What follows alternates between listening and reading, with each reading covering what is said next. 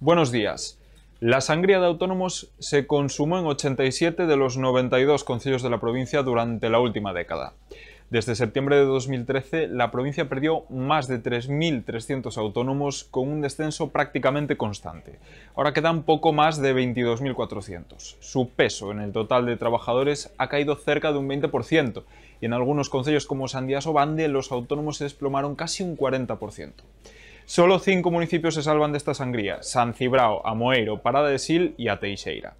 Y con estos datos en la mano nos acercamos a Quintela de Leirado, el concello con menos autónomos de la provincia. Nos lo cuenta Sergio Conde. Así es, nos hemos desplazado hasta el concello de Quintela de Leirado, el municipio orensano con menos eh, autónomos, solo un total de 26, y que los que quedan sobreviven al día, cuentan. Por ejemplo, es el caso de Pilar Fernández, la dueña tanto del bar como del estanco, como del único supermercado que hay en Quintela, y aún así eh, asegura que tiene muchos problemas para mantenerse abierto. Asegura también que si solo tuviera uno de estos negocios ya habría, hacía tiempo que estaría cerrada.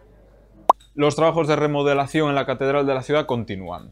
Ahora la intervención se centra en el altar mayor después de la restauración de la policromía y la renovación de las rejas. Nos ofrece más detalles Elizabeth Fernández. El altar mayor de la Catedral de San Martín en Ourense ya luce en todo su esplendor. Ayer el delegado del Gobierno en Galicia, acompañado por el obispo de la diócesis de Ourense, visitaban las obras de restauración de esta ubicación tan emblemática del templo ourensano. Contaron con una ayuda de 200.000 euros para restaurar el altar.